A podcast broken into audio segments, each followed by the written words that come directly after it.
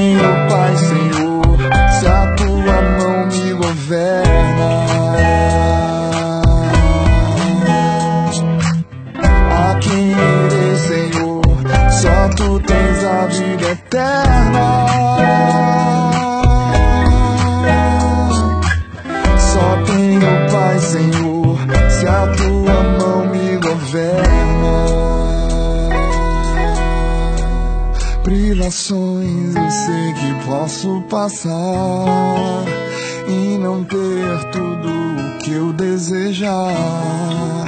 Se o Senhor é o meu pastor, não tenho falta de nada.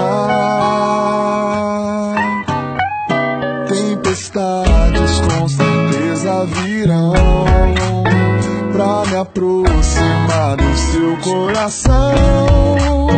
Tudo pra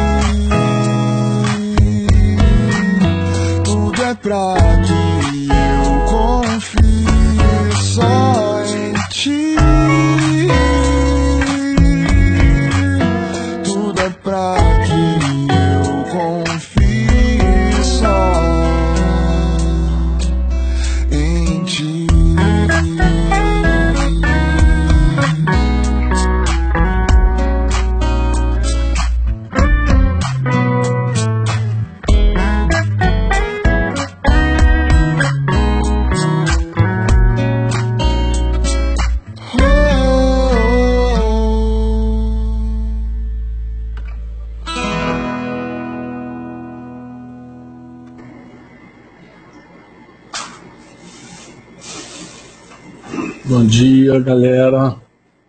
Bom dia. Pai, seja com seu coração, meu irmão, minha irmã. Bênçãos, estamos juntos aqui. Que alegria poder ter esse tempo. Sejam bem-vindos mesmo, em nome de Jesus. Seja bem-vindo, Franco, também. Obrigado. A galera aí, Gledson. Tem uma turma aí. Dá para mandar um alô aí pro Alceu, a igreja de Guarulhos está. Eu não consigo ver todo mundo que está no Facebook, por exemplo. Eu consigo ver algumas pessoas do YouTube, né? Sim. Maria José, Maria José Valente deve ser a Mazé, lá de Cabo Frio, né? É. Simone Lira, Cláudia Guerra, eu sei que é do Rio. Bom dia para vocês. Anselmo, Anselmo. Anselmo, Anselmo de Guarulhos. Anselmo de Eligarte, aí, ó, Guarulhos aí, ó. Vinícius Patrocínio também acho que é daí. Guarulhos. Aí, aí, tem um celular que não dá para entender quem é. Simone Pedrosa está no Rio de Janeiro agora. Bom dia para você, Simone, Cíntia, Marcos, Cristi, Cristina Teixeira. Daniela Croce está em Teresina, ó, o pessoal de Teresina está representado aí.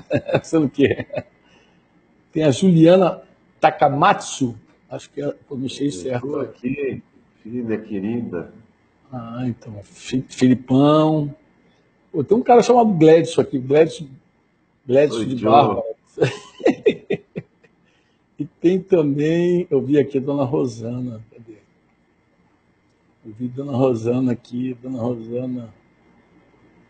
Eita, agora tem muita gente. Agora, agora, agora, agora perdi as contas, agora perdi. Eu vi que tinha a dona Rosana Andretta aqui lá de, de Curitiba, Renata Martins, Eliane, Débora Nascimento, Maria Helena, Vanessa, Laísa. Ó, Nosso amigo, pastor Jefferson Leite, lembra tá, do link tá. que você fez com a gente? Tá aí. Você, ele está aí também, o Jefferson? Ah, então. Jefferson Leite. Seja bem-vindo, amado. Ah, um pastorzão que eu não conheci pessoalmente ainda. Ah, o Jefferson é. Ah, eu não sabia que ele era Leite. Bom dia, Leite. É. Jefferson. Bom dia para vocês todos. Puxa, que bom. Vamos ver essa Rapaz, galera aí toda. Eu creio que Jesus está entre nós. E, e, não sei se é uma Jesuicidência. Cara, mas eu acabei de receber aqui um lembrete que exatamente nesse dia, há um ano atrás, foi que a gente fez aquela. Você me chamou naquela live junto. Ah, exatamente tá um ano. Que isso? Que coisa, Gladys. Há um ano atrás, nesse mesmo dia, Meu restaura, Deus. restaurando o sacerdócio. Eita, aí você contou a experiência da igreja aí em Guarulhos, aí, como é que vocês foram para casa antes da, da pandemia. É isso mesmo. Foi muito legal, cara, aquela live tá marcada. Olha o Lindomar aí na área. Lindomar tá na área também, lindão. É, Lindomar é meu, quase meu vizinho aqui. É, né? Alberta, a galera toda aí. Uma... Os militares ficam conhecendo a igreja quase toda, né? Transferido para cá, para lá, para cá, para lá, vai embora. Com certeza. Que bom, Mas, irmão. Bom ter vocês, amados. Olha, muito legal, hein? Gledson, obrigado pelo convite, Gledson. Mas foi tão bom ver essa galera aqui, tem uma galerona aí, né?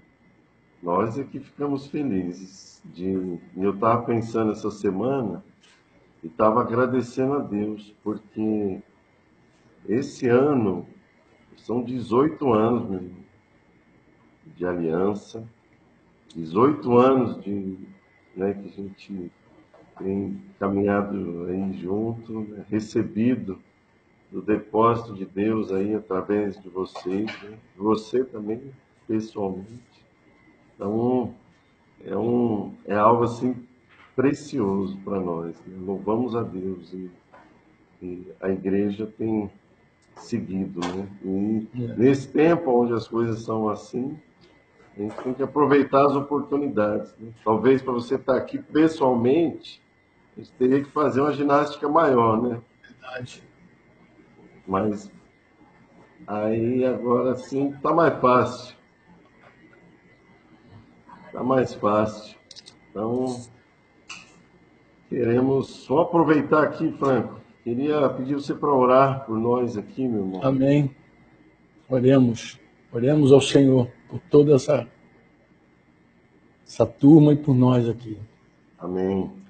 Papaizinho, nós te damos graças no nome de Jesus por mais esse dia, pelo privilégio, Senhor, de sermos teus filhos, essa honra merecida, nossa, Senhor, mas que tu mesmo, por tua graça, nos conquistaste esse, esse direito, essa, esse acesso, e é pelo sangue de Jesus, Pai, pelo, pela pessoa de Jesus que nós nos achegamos a Ti. Em nome dele para te bendizer, para te louvar, para te agradecer, mas também para te rogar, Senhor, suplicar, tanto por aqueles que estão sofrendo, Senhor, nessa hora, principalmente aqueles que, em função de toda essa pandemia, têm sofrido, Senhor, na saúde, na perda de entes queridos, Senhor, sofrido também, Senhor, nos negócios, Senhor, sofrido de vários lugares, de várias formas. É, nós suplicamos a Ti teu socorro, Senhor, por esses amados, especialmente para o Francisco, lá de Araçatuba, Senhor, que perdeu um filho, um filho jovem, Senhor. Consola aquela família no nome de Jesus, Senhor. Consola todas as famílias enlutadas, Senhor. Rogamos a Ti também, Pai, que Tu Tenhas misericórdia, Senhor, desse planeta. Tenha misericórdia de nós. Misericórdia da igreja, Pai. Nos preserve. Nos dê uma oportunidade, uma chance, Senhor, de seguirmos adiante, proclamando o teu nome, testemunhando o teu evangelho, vivendo a tua vida de forma que te agrade plenamente, Senhor. A gente quer viver como está escrito, por teu inteiro agrado, Pai. E, Pai, nós também te pedimos, no nome de Jesus, por esses que estão aqui conosco hoje, por aqueles que vão nos assistir depois, Senhor, que tu ilumine os corações, para que tudo aquilo, Pai, que nós vamos conversar aqui seja realmente é, uma bênção para esses irmãos e encontre no coração desses irmãos lugar, Senhor. Que tudo que nós vamos falar aqui seja compreendido de fato. E oramos também por nós, Senhor para que tu nos inspire de forma sobrenatural, Pai, para que a gente fale aquilo exatamente que está no teu coração, Senhor, e que a gente fale com toda a liberdade, com a inspiração do teu Espírito, Senhor, para que a gente alcance também, seu teu propósito para essa hora, Pai. Oramos pedindo a tua paz, tua misericórdia, teu amor multiplicados entre nós, sobre nós e através de nós no nome poderoso de Jesus, Pai. Amém. Amém. Glória a Deus. Amém. Rapaz, vamos pro tema? Vambora, né?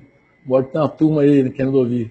Sim, então, os irmãos aí, abra o teu coração, você possa ter aí luz resplandecendo, em nome de Jesus.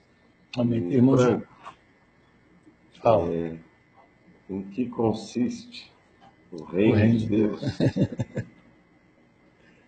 que consiste o reino de Deus, né? Comecei a tocar esse tema com os irmãos lá no Chile, porque os irmãos lá de La Cisterna, onde estão lá Ricardo Navarro, onde estão Guilherme Navarro, Alfonso, Felipe Navarro, essa família querida, né? Paulinha, essa turma é, Marina, que tem duas brasileiras casadas lá né, naquela, naquela, família. Marina e Paulinho. Marina primeiro, a Paula veio depois. É, esses irmãos tratam mensalmente um tema, né? Fevereiro eu sei que nós falamos sobre o propósito eterno, mas agora, em março, eles pediram para falar do reino de Deus, então pensei, vamos falar do que consiste o reino de Deus. É um tema amplo demais, não é uma coisa que você possa dizer assim numa manhã de domingo, né? Reino de Deus. Talvez você que esteja em casa aí, de repente pode até também enviar alguma pergunta para nos enriquecer. Mas a princípio, Gladys, o que, que eu pensei, cara? Eu pensei o seguinte: eu, eu, lá no, lá no, no Chile, os irmãos do Chile, eu falei muito rapidamente, né, dentro, dentro daquele tempo bem objetivo, falei sobre essa, essa, esse reino invisível, porque o reino de Deus é invisível, né? Ele chega ele não é desse mundo de Jesus, né? Jesus, que o reino de Deus, né? que o reino dele não é desse mundo. Né? E, de fato, ele é invisível. E ele vai chegando, ele está num processo, ele está num progresso né, contínuo. E se eu não me engano, até andei olhando essa semana, a primeira vez que o reino de Deus é falado mesmo, aí você coloca essa tua cabeça de teólogo aí para pensar, uhum. é, acho que o livro assim, do Velho Testamento que melhor fala do reino, por incrível que pareça, é Daniel. Porque Daniel, além de revelar aquela visão lá, aquele sonho de Nabucodonosor, lembra? Cabeça de ouro, aí vai descendo prata, ferro com barro, tal. ferro puro, depois ferro com barro. Ele dá aquela visão. Aí ele fala de uma pedra que é cortada sem mãos, e essa pedra, então, ela é tirada naqueles reinos todos lá e desmiuça tudo. Depois a gente tem também aquele momento de Nabucodonosor, sete, sete anos pastando lá, né? Virou bicho. E aí, para entender que o reino de Deus é que manda mesmo, né? Que é o céu que manda na terra. e depois é, os, os, os, os, jovens lá na fornalha, lá, Sadraque, Mesaque, Abednego, lá na fornalha, né? e também a declaração de Dario, quando, quando é, Daniel vai para a cova dos leões. Em suma, eu acho que é o livro que melhor fala. Depois Daniel tem aquelas visão, visões futuras também. Mas legal falar que o reino de Deus é invisível. Eu acho que isso foi enfatizei. Ele é invisível, ele é um, ele está chegando entre nós, né? E ele se manifesta de várias maneiras, de várias formas entre nós e a maioria das vezes a gente não consegue ver mesmo, a gente não consegue ver. Jesus falou lá é, os fariseus que estavam dizendo que ele expelia demônios em nome de Beuzebu, ele falou que uma casa dividida não subsiste. Mas ele falou, mas se eu expulso demônios pelo dedo de Deus, é chegado o reino de Deus. Tu vê que o reino de Deus às vezes chega e a pessoa não dá conta, não vê, né? Mas eu pensei, Gleice, a gente falar uma coisa assim, eu acho que tem muito a ver até com a nossa história pessoal. Qual é? é porque o reino de Deus, ele não se manifesta. Eu lembro desse dever de casa que Jorge Mitian deu há muitos anos para a gente, um encontro aí em São Paulo, um encontro lá da comunhão dos ministérios translocais. Eu não me recordo exatamente que cidade de São Paulo foi, mas ele deu um dever assim de casa em grupos pequenos para a gente falar sobre a manifestação do reino de Deus. Eu lembro que estava no meu grupo Ademar de Campos estava comigo no meu grupo, os outros pastores aí de São Paulo, inclusive. Tá, estava o Júnior, Paulo Júnior no meu grupo. Então, nós, um grupo pequenininho ali, uns quatro ou cinco, nós oramos pedindo a Deus é, para nos falar sobre a manifestação do reino de Deus. E a frase que era para a gente definir tudo numa frase, a frase que a gente encontrou é a seguinte, que o reino de Deus, ele se manifesta quando a vontade de Deus é feita. Então, nós lembramos da oração de Jesus, né?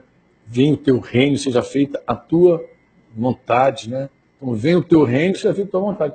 A gente entendeu ali conversando que não tem reino de Deus se a vontade de Deus não é feita, né? Onde a vontade do homem é feita é o reino do homem, se a vontade do diabo é feita é o reino do inferno, que está ali governando, mas é onde a vontade de Deus é feita. E nesse sentido, né, nesse particular, eu acho que é legal dizer o seguinte, que, que o reino de Deus chegou na nossa vida em algum momento. Eu, na minha vida, por exemplo, chegou no momento. Eu queria ouvir também você falar como é que o reino de Deus de verdade chegou na tua vida. Porque na minha vida, Gretchen, eu acho que você deve ter ouvido falar sobre isso. Chegou, eu já era pastor, já, cara. Eu pastoreava a gente e eu não entendi o reino de Deus claramente. E aí, no início da década de 90 chegou o reino. Posso falar depois, mas eu, eu, como você é um anfitrião, eu queria propor para você essa, essa, essa, essa, que é o tema dentro do tema, né? Eu queria propor que a gente falasse sobre como o reino de Deus chegou a nós. Como o reino de Deus chegou a nós. Tá bom? Pode ser? Pode. Até me, um, até me lembrei de um outro fato que pode ilustrar isso muito bem ah, em 2002, 2000, não, em 2000, 2000, eu fui no encontro no Chile, Diego Portales, foi quando eu reconectei com o Mitian depois de 10 anos, a gente estava é, no final, no início da década de 90, quando o reino de Deus chegou na minha vida, a gente pediu cobertura de Mitian, graças a Deus, não nos, não nos atendeu. Mas em, em 10 anos depois, eu acho que aquele período de 90 até 2000, Deus quis, quis ensinar o presbitério do Rio, de verdade, uma sujeição mútua, um, um apacento verdadeiro, né? É, eu acredito que a gente passou aqueles 10 anos ali, graças a Deus, graças a Deus mesmo, para a glória e honra de Jesus, nós passamos esses 10 anos ali aprendendo o apacento mútuo. Mas um dia que Portales tinha um conto chamado sobre o reino de Deus. Acho que era é, chegado o reino de Deus, a manifestação de alguma coisa assim. Estavam lá Ivan Baker, que ainda era vivo, Jorge Michan, Christian Romo e Vitor Rodrigues. E esses quatro irmãos, eles estavam ali para falar num lugar muito amplo ali onde Pinochet usava, acho que até pegou fogo depois, num lugar chamado Diego Portales, e eles estavam falando sobre o reino de Deus. E aí, muito interessante, é, tema era é, é exatamente o reino de Deus, a manifestação do reino de Deus em algumas áreas. Então, Mitian falou sobre o reino de Deus no ministério. Olha que coisa interessante. Cara, que palavra espetacular do Mitian. Usando ali as cartas de Paulo a Timóteo, a Tito. E, é, Christian Romo falou sobre o reino de Deus na sociedade. Impacto. Ah, me lembrei do tema. O impacto do reino de Deus. O impacto do reino de Deus no ministério, o impacto do reino de Deus na, na, na, na sociedade. O Baker falou sobre o impacto do reino de Deus na igreja. Vitor Rodrigues falou sobre o impacto do reino de Deus na família. Então tinha assim, igreja, família, igreja, sociedade, né? e ministério. Cada um falou desses pontos e eu acabei entrando naquele encontro. Por uma obra divina, acabei falando. Aí falei. Sobre, eu falei, falei para o Mitian me perguntou, se você fosse falar nesse encontro, o que, que você falaria? Eu falei, eu falaria sobre a única coisa que acho que está faltando. Ele, o que está faltando? Eu falei, está faltando o impacto do reino de Deus na minha vida. Tudo começa no homem, pô, na vida do homem. Aí, por obra de Deus, embora eu saí, saí do, Rio, do Rio com a profecia de Denise que eu ia falar nesse encontro, até brinquei com ela, falei, olha, se eu falar nesse encontro, tu és verdadeiramente profetiza, porque ó, quem está lá, idealista dos, dos irmãos que está ministrando, falei, ó, só tem apóstolo lá top, ó.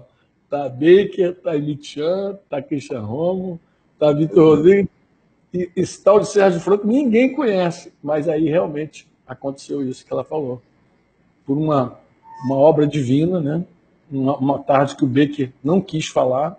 Hoje eu sei porque ele estava hospedado com Davi Vidal. Estou contando uma história aqui da igreja para vocês, de repente serve para registrar para alguma coisa, né?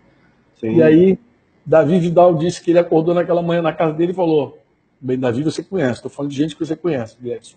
Davi disse que Becker acordou na casa dele e falou: ah, Hoje eu não vou falar, Deus vai usar outra pessoa. Meu Deus. E a notícia que me chegou lá quando a gente estava almoçando era que Baker estava doente, porque estava muito frio nesse tempo. Era junho de 2000, estava muito frio. Ela falou, Baker está doente, não vai falar. Aí quando o cara trouxe o recado para o Michan, eu estava almoçando com o Michan e Vitor Rodrigues, a gente estava conversando, e aí ele falou assim no ouvido do Michan, assim, eu ouvi com ele, falou assim, cara, esse brasileiro aí, você já ouviu esse brasileiro falando? Aí foi cochichando no ouvido do Jorge e praticamente pediu para eu falar. Aí Jorge passou a palavra para mim e me instigou a falar. Aí quando eu entrei com o tema, foi assim que eu conheci aquela turma toda, da Vidal. Aí eu passei a ter, como dizem os chilenos, cercania. Foi quando eu conheci César Figueroa. César Figueroa estava nesse encontro. encontro para pastores e líderes, tinha muita gente lá. Aí ali abriu a porta para muitos contatos aí no Chile, que perdura até hoje, graças a Deus. Mas aí, Guedes, como é que o reino impactou tua vida? Rapaz, eu, bom, eu nasci, fui criado no Evangelho. Né? Era um bom, um bom evangélico, né? um bom metodista. E recebi um chamado de Deus, fui para o seminário, e isso no ano de 99, foi 2000 foi quando eu comecei para o seminário. E mas ali Deus já estava falando comigo algumas coisas que me confrontaram muito. A primeira coisa era sobre a questão da igreja. E esse foi uma das primeiras coisas que me confrontou. o modelo de igreja que a gente vivia, eu comecei a ficar incomodado. Porque eu, eu, eu, eu entendi que Deus tratava cada um como indivíduo. E aquele modelo ele não, não cooperava para essa proposta de Deus. Então, isso foi primeira coisa que lá atrás Deus começou a falar comigo. A, segunda coisa é que eu, no primeiro ano de seminário, já fui enviado para uma congregação, para assumir uma, uma, uma congregação sozinho, para pastorear uma igreja sozinho. Era noivo ainda. Paula foi me acompanhar, a gente estava noivo ainda, não tinha nem casado. Então, seis meses pastoreando noivos ainda. É, e ali, acho que passado um, um, ano mais ou menos, eu comecei a entrar numa crise que eu vi aquele povo todo recebendo pastoreio, mas eu mesmo era um pastor que não tinha pastor. Isso para mim mexeu muito comigo. E nesse processo foi quando eu conheci uh, o Fonseca, né? Conheci o Fonseca. E tive com ele, acho que dois encontros assim, muito rápidos, muito pontuais assim. É, foi muito bom. É, mas aonde foi que a coisa pegou assim mesmo? Deus já vinha falando comigo que ia mexer comigo. Mas aonde que a coisa falou comigo? Foi quando eu tive naquele encontro ah, lá no sítio do Mitian sobre a formação do caráter. É o livro agora. Aí, rapaz, eu saí de lá me sentindo que eu estava desviado. Eu saí de lá em crise. Eu falei, meu Deus, eu sou um pastor, mas eu tenho um monte de coisa que eu não entendi ainda. Minha vida. E aí Deus, naqueles dias, pediu o ministério para mim. O Senhor entrega tudo. E eu já estava indo para o último ano da faculdade, do seminário. E ali Deus pediu o ministério. Você precisa experimentar algumas coisas. Você precisa conhecer o reino. E eu me lembro que na, é, aí foi que eu me aproximei do Fonseca, né, de forma mais assim formal, né, decidi que eu, que eu deveria entregar tudo, larguei tudo Naquela época eu já vivia né, integral, já, já recebia lá um, um, salário da igreja, já tinha despesas assim pagas. Né? Eu abri mão de tudo, entreguei tudo ali. E ali come, eu come, meus olhos começaram a se abrir para essa questão do reino de Deus. Né? É, de fato, para que a, a, vontade de Deus se cumprisse. Né? Eu poderia falar várias coisas, mas eu me lembro, por exemplo, que eu era eu, eu, eu era um cara todo endividado, entendeu? Eu tinha problemas de relacionamento com pessoas, e aí Deus veio ajustando essas coisas, né? E a questão, por exemplo, que me ajudou muito nesse, nesse aspecto da, da, da luz brilhar do reino de Deus, foi quando eu li né, aquele livro do, do, do Nietzsche, né? É, Jesus, Cristo, Cristo é o Senhor, né? Eita, Esse é. livro me deixou mais amassado ainda. E foi muito especial para mim naquele tempo. E a questão também do discipulado, né? Ali, quando Fonseca, eu me aliancei com ele, naquela época, acho que você vai lembrar, você acabava vindo muito mais para cá, né? É. A tua é, presença era mais intensa, né? Naquele começo ali. E, e tudo aquilo que eu recebia, eu tenho cadernos aqui até hoje, né? áudios até hoje. Eu me lembro que você chegava aqui, eu já ia com um CDzinho, pra, não tinha pendrive, né? CDzinho para pôr no teu computador lá para para pegar as ministrações, palavras, aquilo foi me, me enchendo. Né? E eu creio que esse processo ele vem durando até hoje, porque é progressivo. Né? É verdade. É progressivo, progressivo. Conversão. progressivo, né? Você, é, a luz vai brilhando dia após dia. Né?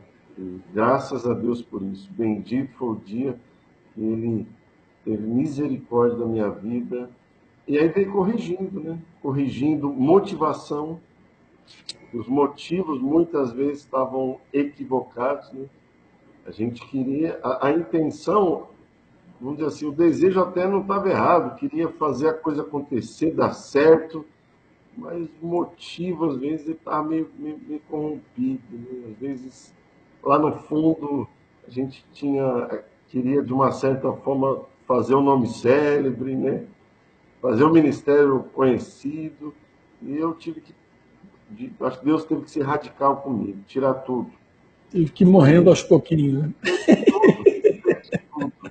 Entreguei o, o ministério, a igreja, abri mão de tudo, salário, foi começar tudo do zero.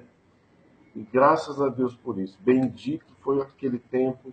Foi muito, muito choro, né? Muita, muita, um quebrantamento né? nosso. Mas eu louvo a Deus por isso, por, por ter os olhos abertos, né? Para que Ele pudesse nos ensinar. E estamos até hoje, meu irmão. E por isso que eu louvo a Deus, né? 18 anos já caminhando juntos, aliançados, vinculados, recebendo daquilo que os nossos pais têm para nos dar. Então, louvo a Deus pela vida de vocês também. Puxa, minha experiência com o Reino de Deus, Gladys, acho que você já ouviu algumas vezes, mas vou falar aqui porque a gente está aqui com pelo menos 120 conexões aqui, não sei se está só no YouTube. Tem uma galera aí boa aí, irmãos Sim. queridos de vários lugares.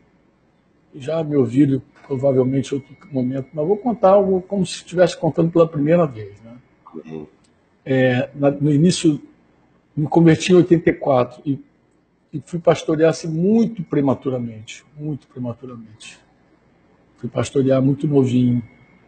É, fui para um seminário, mas já no seminário começaram a chegar pessoas.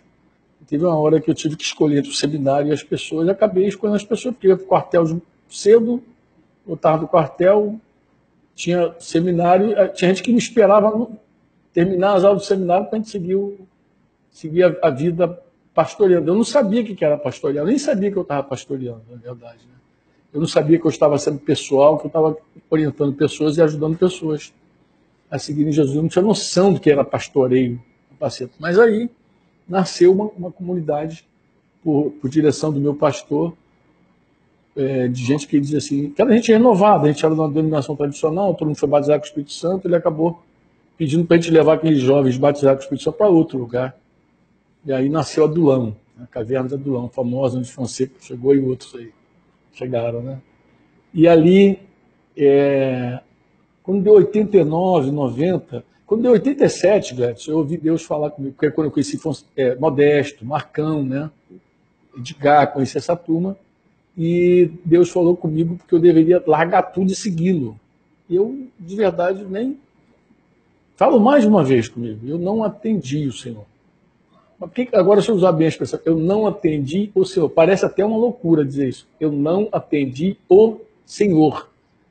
Mas eu acho que quando eu digo assim, não atendi o Senhor, já denota, já deixa claro que Jesus não era meu Senhor. Né? Porque eu, bastaria eu ler Lucas é, 6, né, 6,46, que é o mais famoso, né? Porque me chamais Senhor, Senhor e não fazeis o que eu, que eu mando, né? Que eu já deve, entenderia que eu só chamava ele de Senhor, porque chamar eu já chamava ele de Senhor. E orava, falava Senhor, Senhor. Mas quando ele em 87 falou a vontade dele, para mim, eu não quis fazer. E não tinha nenhuma pretensão de fazer. Fui empurrando com a barriga, literalmente, empurrando com a barriga, até 90. 90, 90 eu comecei a ter problemas. Aí 90, aquela graça que me acompanhou de 84, sete anos depois estava me deixando assim a pé. Faltava graça, sabe? Eu tinha ainda aquela unção para falar, eu tinha os dons do Espírito Santo ainda, mas a graça do, do Senhor a presença de Deus na minha vida, eu comecei, a, a, eu acho que eu comecei literalmente a extinguir, a apagar o espírito dentro de mim. Foi quando em 91, exatamente em 91, os meados de 91 ali, eu tive a minha experiência. Na, na verdade, o, o, início de 91, de janeiro de 91 até. Porque eu, eu, eu me estabilizei em 89, com 10 anos de serviço. Então, em 89, eu tirei, eu fiz um monte de coisa, tirei licença especial, eu fiz um monte de voto, quebrei um monte de voto. Só não vou contar agora porque não vai dar tempo. Mas os meus votos, eu era meio sanção, assim, para fazer voto quebrar era comigo, entendeu? Então eu fazia votos quebrava. Não, senhor, vai, eu vou, eu vou te entregar integralmente esse, essa licença especial. Aí no meio da licença especial, eu interrompi a licença especial, fui fazer outras coisas para mim, para minhas férias, para minha vida. Então, eu comecei a quebrar voto. Eu fazia voto de todo, fazia, me precipitava nas palavras, coisa que Deus nem me GFTS, coisa que nem Deus nem me pediu, eu, eu, eu falava, depois eu quebrava, eu vivia aquela vida sem vergonha. E aí, quando chegou ali, é, então na virada de, de 90 para 91, aí Deus deu um basta. Na verdade, é, nos últimos dois meses de 90, Deus deu um basta, e aí eu comecei a provar a moeda de setembro, provavelmente outubro de 90 e fui até junho de 91, só apanhando. E aí provando derrota, pecado. Foi quando eu fui a primeira vez disciplinado. A gente estava aprendendo sobre disciplina na igreja. O primeiro cara disciplinado na igreja, lá aqui do Rio de Janeiro, que eu estou no Rio agora, né? E aqui minha netinha, ficou dodóizinha. E a primeira pessoa que foi disciplinada ali fui eu publicamente numa reunião geral, que ninguém sabia ainda como é aquela disciplina. Mas vamos lá. Esse tempo foi um tempo assim muito precioso para mim, Greg. Clédio e irmãos que estão aí. Por quê? Porque eu comecei a ter umas crises muito violentas assim. E resolvi obedecer a Deus, mesmo sem entender nada. Quando o pessoal diz, ah, você obedeceu a Deus. Eu falei, obedecer de de vara não é obediência, obediência. Né? A obediência ela precisa ser completa, a obediência precisa ser imediata. Né? Você tem isso na Bíblia, você vê Saul, a experiência de Saul lá, aquela, aquela obediência incompleta dele lá, como ele quer. E também tem que ser logo. Quem obedece, obedece logo. Você não fala para o teu filho para ele obedecer daqui a três horas. Você fala, espera que ele obedeça você imediatamente. Né? Lembra de Salmo 32, 8, 9? Ele fala você falou, eu lembrei aqui. Falou, eu instruí-te, né, o caminho que você deve seguir, te darei conselho. Não seja como o cavalo ou a mula, precisa do cabresto. Se não tiver o cabresto, não obedece. Obedece, é. Exatamente. Eu fiquei assim, Gretchen. Eu fiquei. Cheguei a esse ponto, mas não cheguei com luz, com revelação. E aí resolvi obedecer, porque já não aguentava mais a, a, a varada.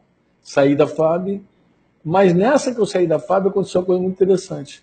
Imediatamente que eu me desliguei da Força Aérea, assim, fui, fui no processo de me desligar, na verdade eu comecei o processo de me desligar. E aí eu estava pensando, a decisão já estava tomada, aí o reino de Deus se manifestou na minha vida. Se manifestou na minha vida de maneira muito inusitada. Por quê? Porque eu é, teve uma, uma, greve aqui hospitalar, os hospitais fecharam, e minha filha ficou muito doente. E eu fiquei em casa esperando. Porque hoje o cara, mesmo com Covid, ele corre para algum canto, né? Mas Deus é muito tremendo, Deus é muito maravilhoso. Naquele momento eu não tinha para quem correr. Eu só podia ir para Deus mesmo, não tinha para quem correr. Sabe? Imagina que, que houvesse um colapso agora na saúde mundial. Colapsou. Qualquer doença, tu vai ter que contar com um milagre mesmo, entendeu? Meu Deus. Então eu fiquei algo assim. Fiquei assim, eu vou precisar de Deus mesmo. Então eu, não tenho para onde correr, fiquei esperando um milagre, minha filha muito dodói, não ficava bem, Daniel tinha acabado de nascer, Denise dividido ali com dois filhos ali, minha baixinha dividida, coitada, eu ali naquela dureza ali, sem entender o que estava se passando comigo, e aí, meu amado, uma noite, uma bela noite ali, fazendo vigília ali pela minha filha, porque eu queria acompanhar a evolução do estado dela, eu lendo a Bíblia e orava, né? Voltei aquelas as práticas das primeiras obras. Voltei a fazer aquilo que eu fazia quando eu era novo convertido. Só orava. Sem para preparar uma, uma pregação. Nada. Deus não era meu provedor de conteúdo naquele momento mais. Não buscava Deus só para pegar mensagem. Eu estava com Deus porque eu, eu não tinha para quem ir, entendeu? Então eu estava com o Senhor muito miúdo, quebrantado, impotente. E aí eu, é, lendo as escrituras, né, eu dei de cara com Lucas 14 lá, lendo. De cara, tem um texto de Lucas 14 que sempre foi um nó para mim. As parábolas, eu até estou estudando as parábolas agora por causa da doutrina de Jesus, parábola nunca é uma coisa simples, né? Porque parábola, embora a história é simples, por trás da parábola tem um ensino profundo espiritual. Então, Jesus usava parábola, Jesus começou a usar parábola, se não me, me falha a memória, na verdade, quando ele não quis mais que os judeus blasfemassem contra o Espírito Santo. Foi a partir dali impressionante. Quando aquele segundo sábado ele, ele faz aquele, aquele sinal que os judeus blasfemam, e ele então começa a falar parábola para que ninguém mais entendesse nada. E ele disse também que era para cumprir a profecia, né? falarei por, por parábola, mas é, ele fala por parábola e agora a parábola vira um, vira um mistério realmente. Que, que mistério, né? É a parábola. Eu tenho me dedicado a estudar as parábolas, mas naquela época eu não estava estudando parábola, mas eu estava diante de uma parábola muito complicada, muito difícil. Qual era a parábola de Lucas 14? É, é do 29, né? Ele, acho que um pouquinho antes, né? Ele, ele, ele, vai, ele vai falar do 26, se não me engano. Se alguém vem a mim, não ama mais, é, não me ama mais do que seu pai. É Lucas 14, eu não sei se o Yuri vai colocar os textos aí, do 26 em diante, Yuri. Se alguém vem a mim e não me ama mais do que a, seu pai, a sua mãe, sua mulher, seus filhos, seus irmãos, suas irmãs, até a própria vida. E aí ele, quem não tomar a cruz, fiel após mim, não pode ser meu discípulo. Ele começa a falar de uma impossibilidade, Gretchen, não pode, não pode, não pode. E no 28, ele vai dizer assim: é, qual de vocês que pretendendo construir uma torre, ele começa a usar uma parábola agora, né? Não se assenta primeiro para calcular a despesa e verificar se tem os meios para concluir, né? Para não acontecer que tendo lançado os alicerces lá e não podendo terminar a construção, todos os que passarem ali e virem aquela coisa inacabada, vai, zombem dele, zombem de vocês, né?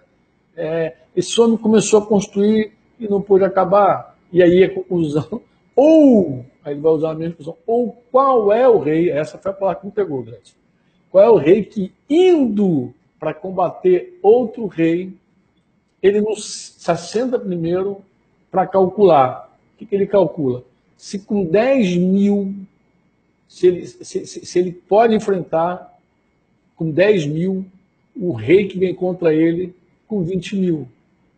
Se ele pode enfrentar, ele está ele tá com, uma força menor. Sim. Ele tem uma força menor. É, é um negócio belicoso, luta, eu entendi um pouquinho, né? Era dois exércitos, só um, um que tinha a metade do contingente do outro exército. E era, e era uma guerra que na época não tinha drone, né?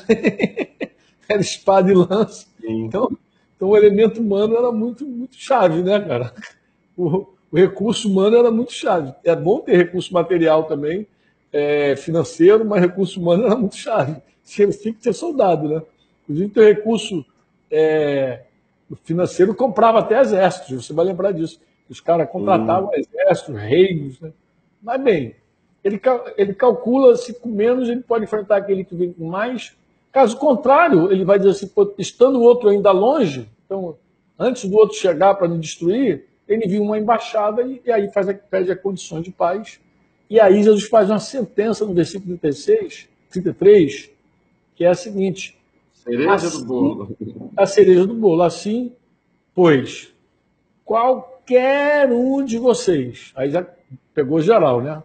É, aí foi igual o Bop, pega um, pega geral. Qualquer um de vocês, qualquer um, qualquer um é qualquer um, né? Isso é, é, é, é o culto, inculto, é o novo convertido, é o velho convertido, é o pastor, é a ovelha, qualquer um, é o discipulador, é o discípulo, é o líder, qualquer um, qualquer um de vocês que não renuncia a tudo, a tudo, não pode ser meu discípulo. Esse texto, eu queria entender o que, que tinha um rei que vai combater outro rei com essa declaração poderosa de Jesus, porque ele fala: qualquer um entre vocês, qualquer um entre vocês que não renuncia a 100%, tudo. Aí ele vai dizer uma coisa terrível: não pode. Né? Ele não diz assim, é, não deve ser meu discípulo. Ele diz que não pode ser meu discípulo. É uma impossibilidade, não tem Impossível. como. Não tem como ser discípulo de Jesus sem renunciar a tudo. E aí, imagina um cara que está passando uma guerra, como eu, de renunciar a emprego, que era a minha, minha situação. Eu não estava renunciando ao meu emprego, ao meu emprego. Como o cara que não renuncia ao meu emprego se enquadra diante de uma situação dessa? E eu, a noite ia passando, eu era um domingo para segunda, eu tinha que segunda-feira para o quartel bem cedo, mas eu não conseguia dormir. Débora naquela condição, né? E eu desimpedindo minhas coisas lá no quartel, já tinha perdido direito ao hospital. Aquela guerra toda. Parece que eu falei assim, a primeira vez que eu tomo uma decisão, olha que teste terrível, cara. A hora que eu resolvo obedecer, os hospitais em greve aqui fora ninguém atende, e o hospital da, da Força Aérea eu não tinha mais direito, Deus me tirou para matar minha filha. Fiquei assim, essa era a minha crise com Deus naquele momento. Né? E, cara, eu orei e falei assim, eu queria entender essa parábola, Senhor. Queria entender essa parábola. Queria entender, queria entender, queria entender. E eu ficava orando a Deus para entender a parábola. E, mas não via nada, cara. Sabe que é nada? Não via nada, não via nada. E eu, pensando, sabe de uma coisa? Eu vou. Vou entender essa parábola. essa parábola não vou entender. E resolvi abrir a Bíblia aleatoriamente, é, Gladys. Ah, vou ler outra coisa, porque se eu ficar aqui, daqui a pouco eu não vou nem, nem, nem ler a Bíblia. Aí resolvi ir para o Velho Testamento abri aleatoriamente o texto e abriu, é, é, o pessoal chama de roleta russa, né? a página caiu aberta. Ali foi um anjo que me ajudou. A página caiu aberta na página exatamente de 1 Reis, capítulo 20. Olha que coisa interessante, 1 Reis. Lembra que a parábola de está falando de um rei que vai combater outro rei, né? Então o assunto é, são reis, né? E aí eu vou lá para 1 Reis, capítulo 20, versículo 1 Aí, logo no início do capítulo Reis, é, versículo 1, é, o livro de Reis vai contar a história do cerco a Samaria. Não sei se você lembra lá. Rei, Acabe era rei lá de Samaria, né, que tava, já estava dividido Israel, né? E ele estava rei de Samaria. E aí diz que Ben Haddad, que era o rei da Síria, era o todo-poderoso lá dele lá, ele reuniu todo o seu exército. Olha o exército de Ben Haddad como é que estava estavam com ele 32 reis, cavalos, carros de guerra, estava lá. O que, que ele fez? Ele, ele fez aquele cerco famoso a Samaria, não o mais famoso de todos, não, mas ele lutou contra ela, e aí ele enviou à cidade um, um grupo de pessoas para falar com a Acabe. Deve ser aquele negócio de acordo de paz que Jesus falou lá, embaixada. Vou lá para fazer acordo de paz. Só que os caras já trouxeram a condição de paz. Uhum. Eles já trouxeram a condição de paz. No versículo é, 3, os embaixadores vão dizer logo assim diz Bendade. O que, que Bendade diz para Acabe? A sua prata e o seu ouro são meus. Ponto. Então você já não tem mais nem prata nem ouro. As suas mulheres, olha bem, as suas mulheres e os melhores dos teus filhos, eu não quero todos não, se tiver um ruimzinho eu nem quero, mas os melhores dos seus filhos são meus. E aí, claro, já entendi. Quem Haddad mandou a mensagem, Acabe só podia dizer duas coisas. Ou é, isso que você está falando, a gente vai lutar até o último homem. Alguém vai cair aqui, né? Mas a resposta de Acabe, que estava tava muito frouxo ali, Claro que Deus mudou essa história, mas eu só precisava ler esse pedacinho. A história diz assim: o rei de Israel respondeu: Seja conforme a sua palavra, ó Rei, ó meu Rei, meu Senhor, meu Senhor, meu Senhor. Eu sou teu, eu sou seu e tudo quanto tenho é também seu. Está aqui, Yuri botou aqui, seja conforme a tua palavra, ó Rei, meu Senhor, eu sou teu e tudo quanto tenho é teu também. Para nessa hora, nessa hora, Gledson. Caíram as escamas. As escamas caíram. Eu entrei em choque, porque eu falei, meu Deus, está aqui a parábola de Jesus, integralmente. Um rei que vai combater outro rei, o cara calcula, e ele imediatamente, cara, quase pude ver João Batista no deserto dizendo: arrependei-vos, porque é chegado o reino dos, céus, o reino de Deus. O reino de Deus chegou. E o reino de Deus, cara, um anjo do reino de Deus destruiu mais de 170 mil homens. Um anjo único. Quem é que pode contra esse reino? Jesus falou sobre o reino de Deus, Jesus falou: se alguém for contra o reino de Deus, ele se despedaça. Mas se ele ficar parado o reino passar por sobre ele, ele vira pó. Então, quem é que vai lutar contra esse reino? Então, o cara tem que fazer uma conta. Ou ele se arrepende, ou ele volta à sensatez, ou ele quer, ou ele volta a pensar o que era correto, como os gregos entendiam a metanoia, né?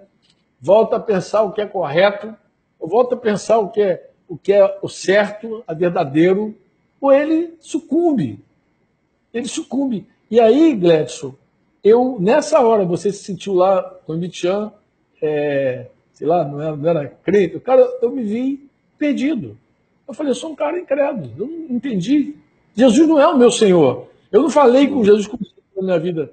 É, é, minha prata é tua, meu ouro é teu, minha mulher é tua, meu, meu, meu, eu só tinha uma filha, minha filha é tua. Quando eu me converti, Daniel nasceu depois, uns anos depois, eu, eu não disse assim para Jesus: tudo é teu, eu sou teu, meu emprego é teu.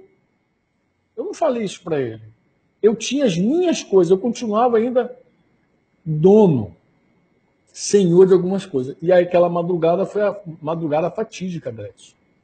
Eu caí prostrado de joelho, clamando a Deus misericórdia. E falei, Senhor, eu não posso ser teu discípulo. Faz alguma coisa. Eu não posso, eu preciso de um milagre poderoso nessa noite. E aí Deus começou então a falar comigo coisas até me emocionam, coisas tremendas na minha vida, que foi marcando a minha vida. Mas já naquela primeira noite já me deu um tiro já. Deu um tiro naquela primeira. Esse livretinho todo que tem, perdão, purificação, tudo isso aí, tudo isso aí é somatório, tudo isso aí contando um pouquinho dessa história. Mas aquela noite foi, foi trágica porque foi assim, ó eu comecei a orar, a orar, a clamar e pedir a Deus misericórdia. Eu queria entrar, eu queria entrar. Eu vi o reino. Agora eu quero entrar. Eu vi o reino. Aquele reino invisível, onde Jesus é dono de tudo mesmo, ele é Senhor de tudo.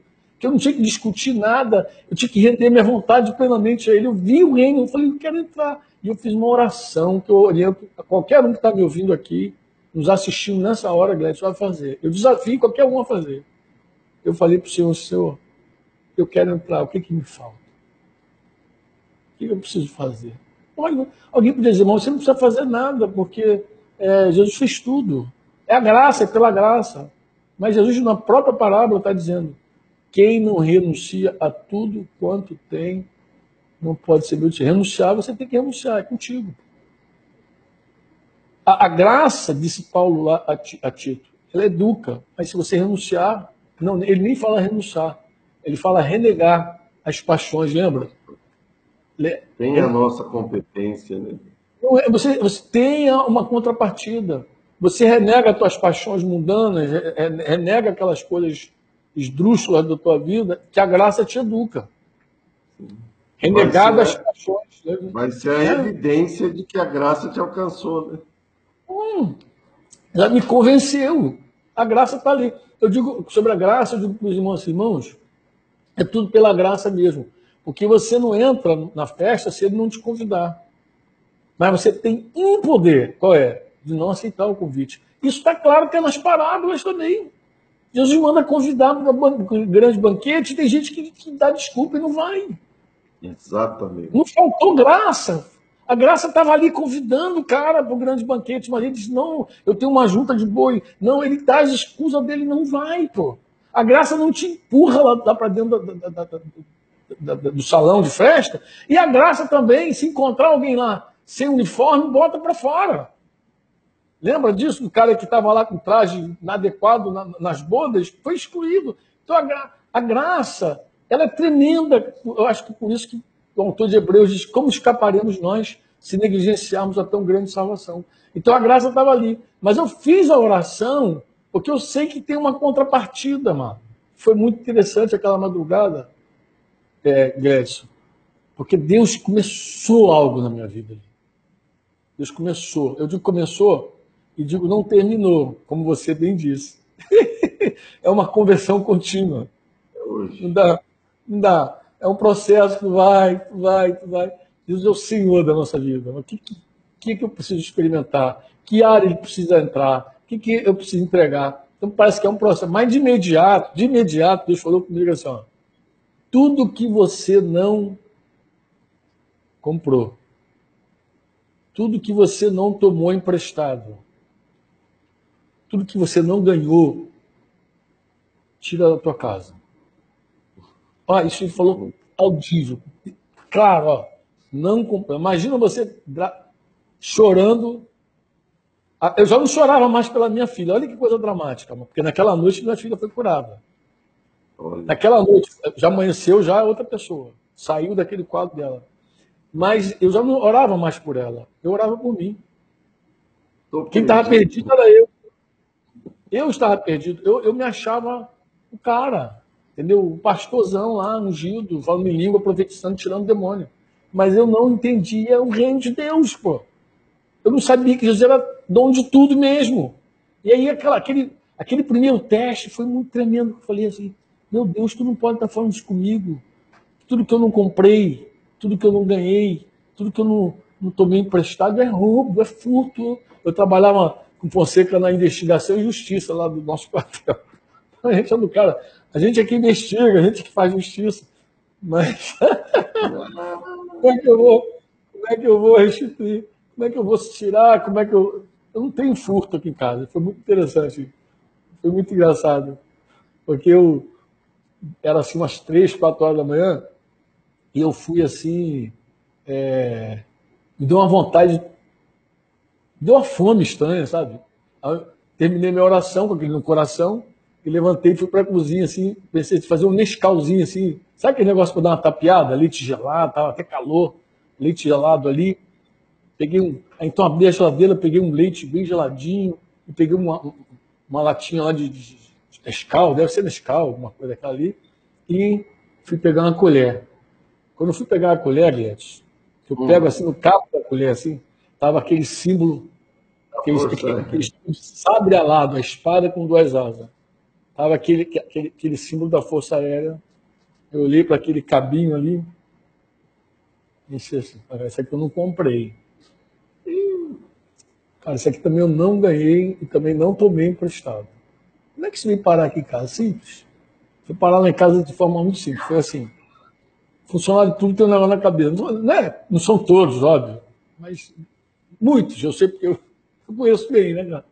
O reino chegou lá no quartel, né, cara? Falei, cara, isso eu não comprei. Isso eu não ganhei. Não tomei... Como é que fui parar aqui? Fui parar aqui porque eu levei para casa e fui ficando, fui ficando. Me converti e ficou tudo lá em casa. E eu tinha... aí me bateu uma clareza assim, Clécio, assim, como é que eu vou render a Jesus tudo? Se tem coisa aqui que nem me pertence. Como é que vou dar algo para Deus que não me pertence? Que não é meu por direito? Aí eu entendi a palavra, cara. Ah. Chorei mais um pouco. Comecei a fazer uma limpa lá em casa. Meu chevette, eu tinha um chevetinho branco, foi a metade do chevette cheia de coisa. Era lençol, era coxa, era cobertura, era bota, não sei o que. Era... Eu, eu, alguns, alguns anos atrás a gente estava conversando sobre isso, Denise Luz Franco, eu fiquei sem enxoval. Cara, tinha muita coisa da Fábio. Meti tudo no carro. Meu, meu chefe era um, um espírita, um cara espírita toquei para lá e falei com ele, entreguei tudo. Ele falou, cara, que coisa maluca que você está fazendo. Nunca vi ninguém fazendo um negócio desse, mas eu nem sei o que eu vou fazer com isso aqui. Deixa aí, depois a gente resolve como é que vai ser. Eu falei de manhã com o Denis, eu vou, talvez eu não volte, talvez eu fique preso. Então, é, Denis não entendeu nada, obviamente, né? Daniel ali pequenininho, Débora se recuperando, mas eu falei, ó, talvez eu fique em cana, mas depois, depois você vai entender. O que você não entender agora, mais tarde você vai compreender. E aí começou um processo. Era na segunda-feira, era segunda-feira à noite, acabei voltando para casa milagrosamente, como eu já depois a gente vai resolver isso. Aí cheguei à noite, tinha reunião de líderes lá em casa. Cara, qual foi o meu assunto com os líderes? Não podia falar, eu não consigo falar, tu me conhece, né? eu não consigo falar de nada que eu não estou vivendo ali intensamente. Então, cara, eu abri ali os meus irmãos a minha compreensão do reino. O que, que eu entendia que era. Onde o reino começava? Quando Jesus faz senhor de alguém de verdade e que a vontade de Deus é feita. E eu desafiei ali aqueles irmãos a fazer a mesma oração. E olha, eu tinha um monte de gente da Força Aérea que virou. Aquela semana foi só entregando coisa na FAB. Mas tinha um colega lá, um, discípulo amado, que também era, era da polícia. Esse era da polícia militar do Rio de Janeiro. Ele, mas ele era um cara igual você, se criado na igreja desde pequenininho. Então ele nunca foi de grandes furtos, não, entendeu? Mas ele pegou umas toalhas de um hotel. A gente serviço na frente um hotel, um hotel desses famosos aí. Ele pegou umas toalhas e cara, ele falou, cara, vou restituir esse troço. Ele foi lá no hotel, cara, os caras não acreditaram, acharam que era bomba, acharam que ele estava maluco. foi um negócio muito interessante. Aí começou uma revolução na nossa vida, quando a gente entendeu que Jesus Cristo era o Senhor e que a gente só podia render a Ele o que era nosso, o direito. Eu lembro de gente é, entregando ferramentas roubadas, gente mecânico, que trabalhava na oficina. O reino foi chegando na vida desses caras. Engraçado, o reino é invisível, né, Neto? Ele vai chegando, mas as, as manifestações dele são visíveis. A, a, manifestação do reino é visível. Quando Deus opera um sinal, um milagre, um prodígio, é visível, tudo é visível. Quando nós somos uma família unida, é visível, tudo isso é visível. Né? Embora o reino é invisível. É possível que alguém olhe para uma manifestação dessa e diga: é o reino de Deus, seja revelado. Jesus falou, João 17, 21, que quando nós formos um, o mundo crerá, o mundo vai ver. Então você vê que o amor da igreja é um poder, Clécio, maior até, maior até do que os milagres que Jesus fez lá, na, lá, lá, lá em, em Cafarnaum, lá em, em, em Betsaida, ele, ele falou, ai de ti, Corazim, ai de ti, Betsaida, em Jerusalém mesmo ele falou, a própria cidade dele, Nazaré, que viram Jesus operar sinais espetaculares e não creram. Ele falou, olha, no dia do juízo vai se levantar, vai se levantar Nínive. Ó, se Sodoma tivesse feito os sinais que foram feitos no meio de vocês, há muito teriam se arrependido com pano de saco, eles teriam se arrependido. Eles teriam se arrependido se tivesse feito sinais. Então o reino chegou ali, se manifestou com sinais, prodígios, e aquelas pessoas seguiram duras. Mas Jesus, quando ora, ele fala que ao sermos um, o mundo crerá. Então eu, eu, eu costumo dizer que o maior poder do reino de Deus, o maior poder do reino de Deus, espero falar isso hoje à tarde com mais liberdade, é quando o reino de Deus se expressa na nossa vida ao Espírito Santo vir e morar em nós, derramar amor nos nossos corações, como está lá em Romanos 5,5, e aí a gente passar a ser uma família de verdade. Essa visão da família pode fazer um crédulo se quebrar. Eu acho até que por isso que um monte de gente em retiro se converte. Sim. Porque ele vai para o retiro, tem uma percepção da família de Deus, e aí não tem como segurar. Ele, se, ele, ele vê o reino de Deus, e aí quer entrar no reino de Deus. Né? Porque ele vê, a graça se revela a ele dessa maneira maravilhosa. Mas foi assim, o reino de Deus chegou na minha vida desse jeito, Gladys. Um jeito assim, inusitado. Claro, depois houveram coisas mais difíceis para mim, né? É, é, é, essa do quartel, Deus falou na madrugada, não sei se é porque eu estava debaixo daquele impacto todo da revelação, e no mesmo dia eu, eu pratiquei, mas na sequência Deus falou comigo que ele não edificava sobre ruínas, que ele não construía sobre trevas, e falou comigo muito claro, e falou, não vou seguir construindo na tua casa sobre trevas, sobre mentira. Eu entendi que eu precisava trazer minha vida para a luz com a minha esposa, confessar meus adultérios, meus pecados todos. Aí pensei, meu Deus, eu tive mais medo da Denise do que da Força Aérea, cara. Eu falei, cara, essa mulher vai me matar, cara. Se eu, se eu jogar óleo, água fervendo no meu ouvido, aquela história, aquela história. Eu, mas levei um, um tempo, acho que eu levei um mês, convencido de todo, com todos os textos que eu coloco lá no livro Perdão e Purificação, todos aqueles textos me convenceram e eu não tive, chegou uma hora que eu não tive nenhuma dúvida que eu precisava confessar meus pecados para minha esposa e mesmo que ela me colocasse para fora, mesmo que ela dissesse a rua, teu lugar lá fora, eu até falei com ela, falei meu lugar lá fora, mas eu quero teu perdão. E eu pedi a ela perdão, então, pelos meus pecados contra ela. Eu sabia que meus pecados contra Jesus, contra Deus, já estavam todos eles cancelados por causa do sangue de Jesus. Mas eu, eu, eu entendi que Deus queria construir minha casa sobre a luz, edificar não sobre as minhas ruínas, sabe? As ruínas da mentira, aquelas coisas velhas lá, mas edificar sobre a luz. Então, foi um outro processo doloroso. Ora, confessando para Denise, restaurando com irmãos e recebendo perdão de Deus, recebendo perdão da minha esposa. Cara, foi lindo também com Denise entender o reino de Deus, quando o reino entrou na vida dela. Que o reino leva você a confessar, mas o reino também leva você a perdoar, né? Porque você descobre que Jesus é o teu dono, o teu Senhor, e não existe nenhuma outra saída, né? Não existe nenhuma outra possibilidade para alguém ser discípulo de Jesus se não render tudo a Jesus. Se ele não for de verdade o Senhor, o Kyrios, a autoridade Sim. máxima da nossa vida. Aí passa por essa área que tu falou aí, área da vida material, financeira, está toda desordenada também. O cara, na verdade, quando faz a vontade dele, vive muito desordenado, essa é a verdade, né? Quando Jesus entra, ele ordena tudo, né, cara? Ordena Sim. essa relação geral. Você falou aí de ordenar, cara, eu lembrei de, de algo que tem tá nesse contexto assim. Deus tem falado comigo nesses dias dessa revelação do reino e da nossa real competência, de qual é a nossa o que compete a nós, nossa responsabilidade em atender por essa graça que nos alcançou, nos convidou. E eu lembro, cara, daquela promessa de Deus a Abraão. Ele falou assim: ó, eu vou, Abraão, eu vou fazer dele um pai de multidões, nele as famílias vão ser benditas.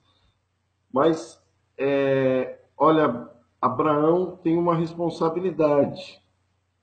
Ordena a sua casa, os seus filhos, é, para que andem na justiça, guardem os mandamentos, para que eu possa cumprir uh, com a minha promessa. Só que uma coisa que eu nunca tinha tentado, Franco, é em que contexto que, que, que isso acontece com Abraão? Em que momento que ele fala para Abraão isso? Que, de, que, que para mim parece que meus olhos se abriram para algo. É justamente naquele contexto de Sodoma e Gomorra.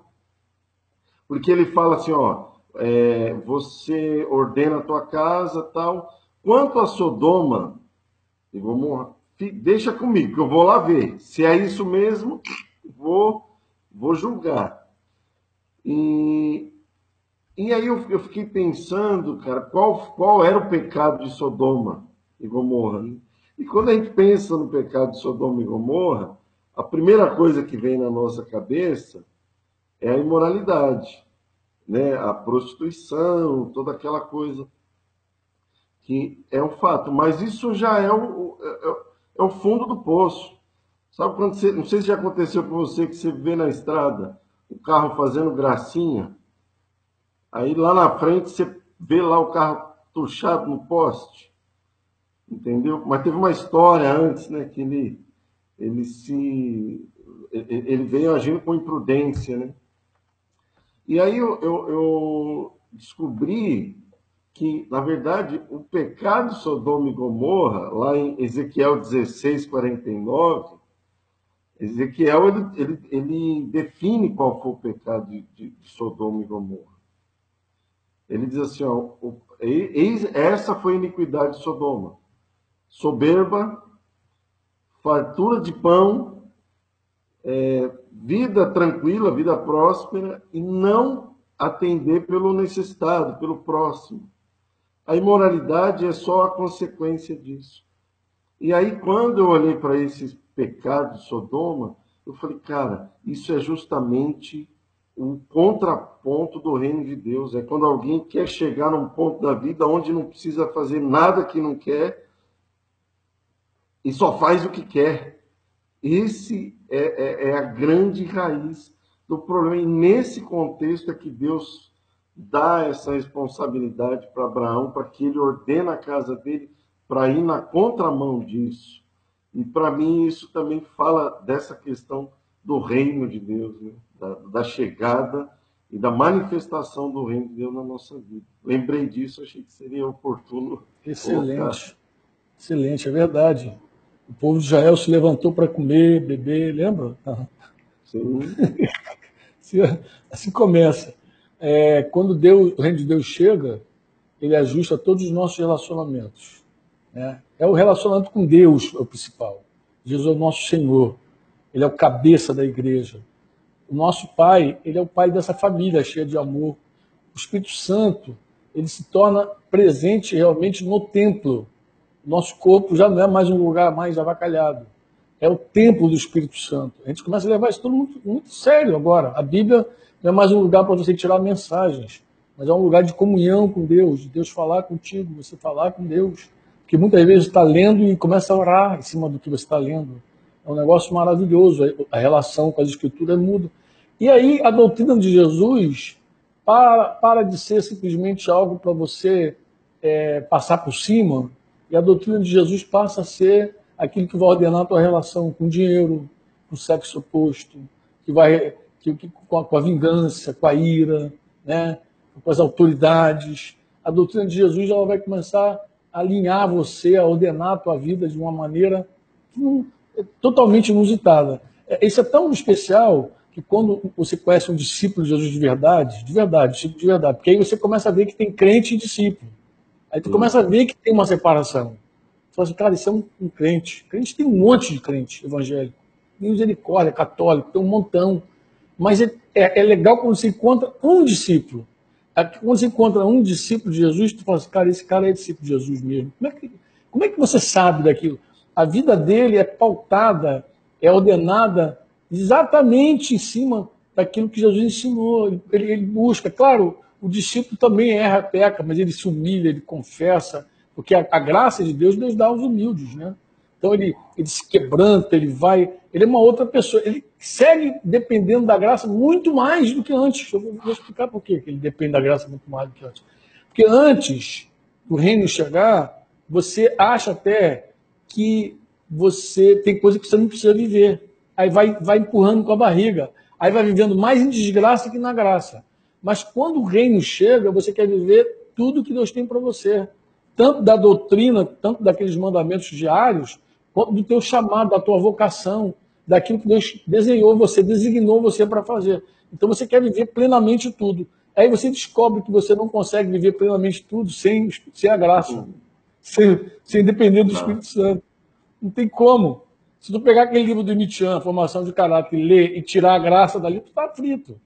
Ainda bem que o Michel tem um capítulo que ele vai falar lá sobre a dependência do Espírito Santo. Mas se tu não falar sobre a dependência do Espírito Santo, não adianta colocar a vontade de Deus diante de nós. Né?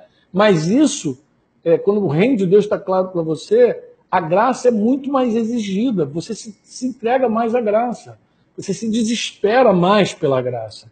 Quem é que quem é que está convencido a confessar um pecado que não desespera, que não clama a Deus socorro? Quem é que está quem é que está cheio de ferida, cheio de sentimentos malignos e, e, e, sabe que tem que perdoar uma pessoa que, que, que machucou, que a feriu, que não clama pela graça, que não apela para a graça de Deus? Quem é que foi traído pelo seu cônjuge que não apela para a graça? Né? Quem é que traiu que não apela para a graça? Quem é que quer botar a vida financeira em ordem e ver aquele buraco, aquela dívida, aquela coisa incomensurável, e ele que não clama pela graça? Então, porque assim, o crente, comumente, ele vai dizer assim: ah, o Brasil deve, por que eu não devo também? O crente vai viver assim essa vida desordenada. Ele vai administrar o vermelho por, por séculos e séculos, amém. O discípulo não. O discípulo ele vai pegar palavras e dizer, a ninguém devas coisa alguma no seu amor, e aquilo ali vai quebrantá-lo profundamente. Ele vai para Deus, vai buscar em Deus uma maneira de mudar aquela situação, de sair daquele quadro. É isso que vai ser. O reino, ele dá essa, essa ordenação, o reino, ele estabelece desse jeito. Então não tem como você é, dizer assim, o reino chegou, o reino é legalista. Mas só quem não entende o reino de Deus pode dizer que o reino é legalista. O reino não tem nada de legalismo, nem de religião. O reino é pura graça. Quem é que vai viver o reino de Deus sem a graça, Gledson? Você lê a doutrina de Jesus, a doutrina pura e crua e nua, e você diz assim, meu Deus, eu não consigo viver nada dessa doutrina. Tu vê Jesus falando lá do, do samaritano, que chamaram de bom. Diz, cara, mas eu estou longe de ser igual a esse samaritano. Eu estou mais para ser o sacerdote, o escriba, do que o samaritano. Estou sendo franco, tá? Estou sendo bem franco, sem trocadilho com meu nome. Estou sendo bem franco. Nós, quando olhamos com sinceridade para a verdade do reino, a gente só quer a graça.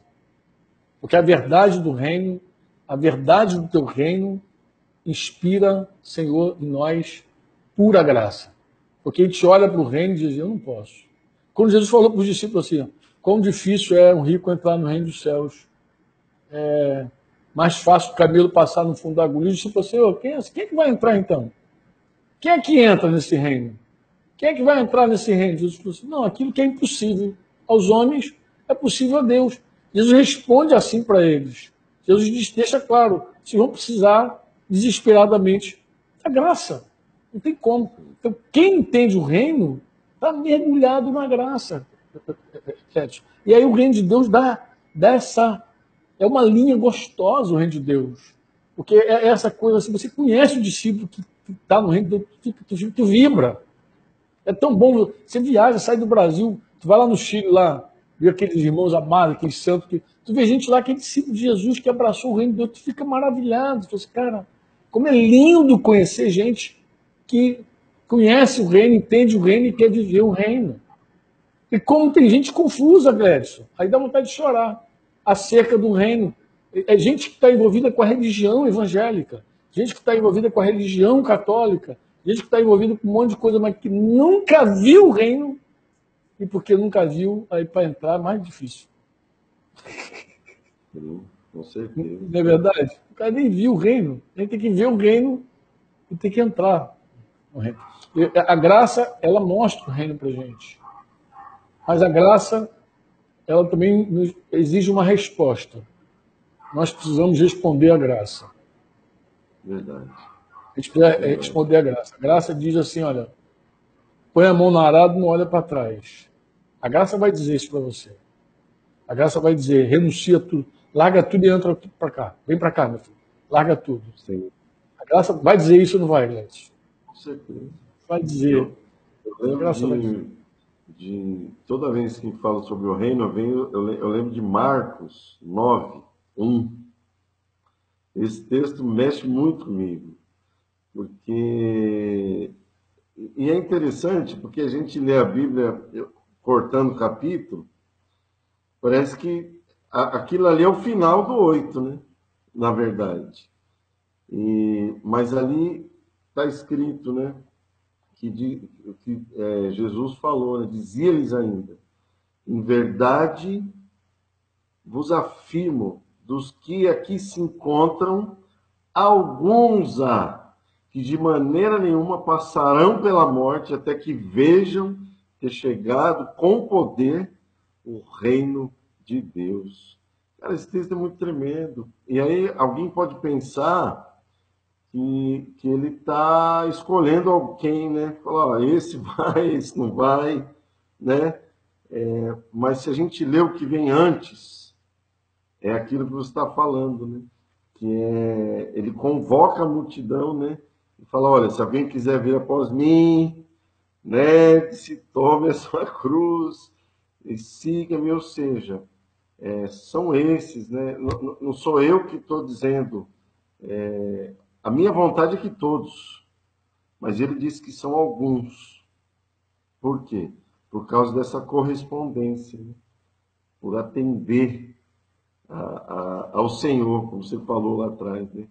atender e entender que Ele é o Senhor e, e aí não é um acordo de paz, né? não é uma, uma diplomacia, né? Falou assim, oh, vamos fazer um acordo, não, é uma rendição total. Total. O reino de Deus chega justo a nossa relação como marido, como pai, aponta para gente a nossa conduta correta, fala com as esposas, fala com os filhos. Quando o reino chega é outra coisa. Ele, a gente olha e ao ver o reino a gente só tem uma resposta para ele. É dizer como Acabe falou, por que pareça a verdade. Eu sou teu e tudo quanto tenho, seja conforme a tua palavra, ó meu rei, meu Senhor. Olha, Grécia, nossa conversa está linda e maravilhosa. Eu ficaria aqui o dia inteiro falando contigo sobre esse assunto, Sim. sabe disso. Mas eu acho que a gente vai precisar dar uma pausa. Eu, que, eu posso pegar carona aqui e fazer um convite para os irmãos que estão aqui nos assistindo? Posso? Claro. É, hoje, quatro horas, o, o presbitério aqui do Rio pediu para eu estar tá falando com a igreja. Então, aqui nesse canal do Servo Livre aí, ah, não, não vai ser no Servo Livre, não, vai ser no canal da Igreja no Rio. No canal da Igreja no Rio, vou ver se eu até mando um link para vocês. Manda. É, eu, quero, eu quero falar um pouquinho sobre o poder do reino de Deus. Né? Um pouquinho mesmo, porque eu acho até que aqui a gente foi muito mais. É, eu acho que aqui é, é muito mais básico o que nós estamos falando, é muito mais fundamental. Se, se, se, o camarada não entender o que a gente está falando aqui, dificilmente ele vai entender o que eu vou falar mais tarde. Essa é a grande verdade. Né? A gente precisa, de verdade, passar por essa experiência que a gente narrou aqui, que Gledson teve já evangélico, que eu tive já evangélico, né? A gente precisa passar por essa experiência de enxergar e ver o reino de verdade levar Jesus a sério como precisa ser levado. Para tudo acontecer na vida. Mas eu também queria falar sobre outras. Um pouco dessa, dessa, dessa essência do reino de Deus, que é um assunto inesgotável, obviamente. Daria para a gente falar, falar, falar, falar, até o reino até a tocar a última trombeta, Jesus chegar e está falando aí. Esse evangelho do reino será pregado a todas as nações, então virá o fim. Então, é, o próprio Jesus falou que a gente vai falar de reino. É, mas é assim, é, eu vi que meu amado Gerson Fonseca entrou em um grande beijo. Gerson Fonseca, não sei se está em Brasília, se está em São Paulo, por onde anda esse homem, penso que está em Brasília ainda. Grande beijo no coração de vocês. Joel também, de Cabo Frio, está aí. Grande beijo para vocês, tá, amados? É, mas às 16 horas, Deus quiser, eu, eu pretendo estar com a galera aqui do Rio de Janeiro falando sobre exatamente, é, dando sequência a essa nossa conversa, tá bom? Eu acho que aqui é, a gente já está aqui com esses irmãos, com esses santos queridos, aqui por volta de uma hora e vinte e pouquinho minutos. Vim aqui ao Rio de Janeiro, minha netinha ficou internada essa semana que passou, foi um vento muito forte que a gente passou. Acabei vindo com o Dedê, minha esposinha, estamos nós aqui no Rio. E... Mas foi um, foi um tempo bom. Deus, Deus sabe todas as coisas, Deus sempre preside e governa todas as coisas da nossa vida. Né? Jesus Cristo é o Senhor, né, Gladys? Aleluia. E eu quero te agradecer, Gladys, pelo, pelo convite pela oportunidade de estar junto com vocês aqui, com a Igreja em Guarulhos.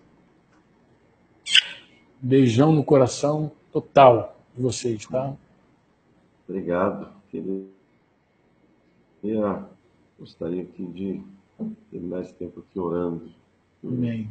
O Espírito Santo siga fortalecendo essas coisas no nosso coração e que sejamos frutíferos a partir Amém. dessas coisas que o Senhor tem semeado maravilhosamente no nosso coração.